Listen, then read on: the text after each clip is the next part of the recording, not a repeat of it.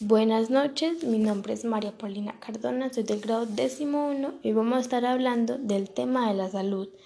Primero vamos a empezar con unas preguntas sobre el coronavirus y después vamos a estar centrándonos más en el tema y estar hablando, ¿listo? Bueno, vamos a empezar con esta pregunta.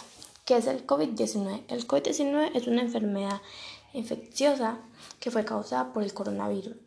Esta enfermedad es muy reciente, pues esta enfermedad fue descubierta en Wuhan, China, en diciembre del 2019, actualmente llamada COVID-19, que es una pandemia que afecta a muchos países de todo el mundo.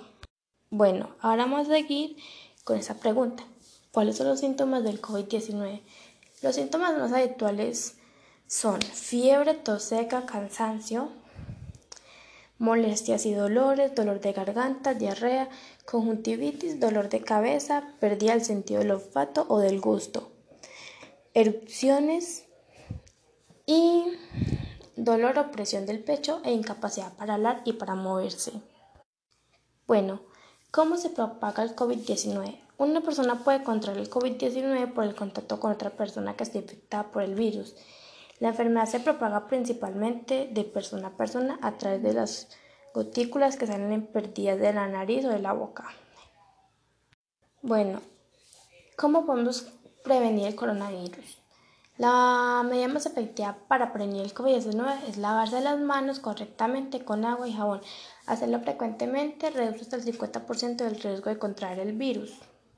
Ahora vamos a cambiar un poquito el tema y vamos a hablar de esta situación mundial, a nivel mundial, perdón. ¿Cuántos contagiados hay en Colombia? En Colombia los casos confirmados son 4.308.809. Bueno, la última pregunta va a ser, ¿cómo podemos protegernos a nosotros mismos y a los demás si no sabemos quién está infectado? Debemos practicar la higiene respiratoria y de las manos, es importante en todo momento.